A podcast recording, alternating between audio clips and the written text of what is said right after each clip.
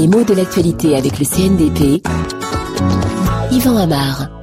La situation de guerre au Kivu, dans l'est de la République démocratique du Congo, devient de plus en plus dramatique. Des populations sont menacées, de nombreux Congolais fuient par peur des forces de la rébellion.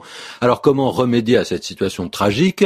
L'une des premières suggestions du sommet qui s'est réuni vendredi dernier à Nairobi a été de créer des corridors, de demander qu'on crée un corridor humanitaire. Alors d'abord, dans cette situation d'urgence, en obtenant que soit assuré un corridor humanitaire, on part au, plus pressé. Hein. C'est une solution provisoire et assez simple. Mais que sont ces corridors?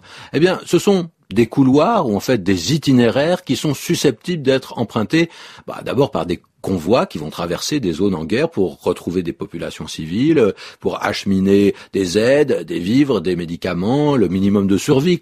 Il faut donc un mode d'accès vers ces populations qui peuvent parfois être encerclées par une situation de guerre qui empêche les secours d'arriver.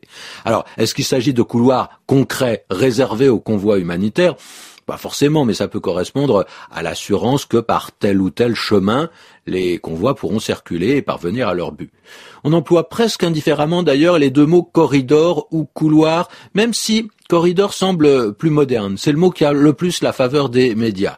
il est vrai que le mot, il est plus rare que l'autre, que couloir, et donc qu'il en rajoute un petit peu sur l'aspect très étroit, très resserré. C'est aussi le même mot que celui qu'on emploie en anglais assez couramment, ce qui explique peut-être sa fréquence.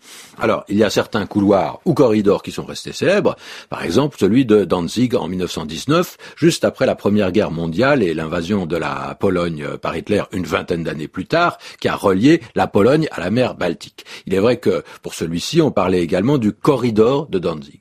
Et en français, c'est le mot couloir qui est plus employé pour renvoyer à des sens figurés ou simplement à des réalités précises. Souvent, il est question justement d'itinéraires qui sont prévus. Les avions, par exemple, ils empruntent des couloirs aériens. Il faudrait pas croire que le ciel est à eux sans restriction. Hein. En général, quand il leur faut rallier deux points, ils suivent des chemins définis par avance.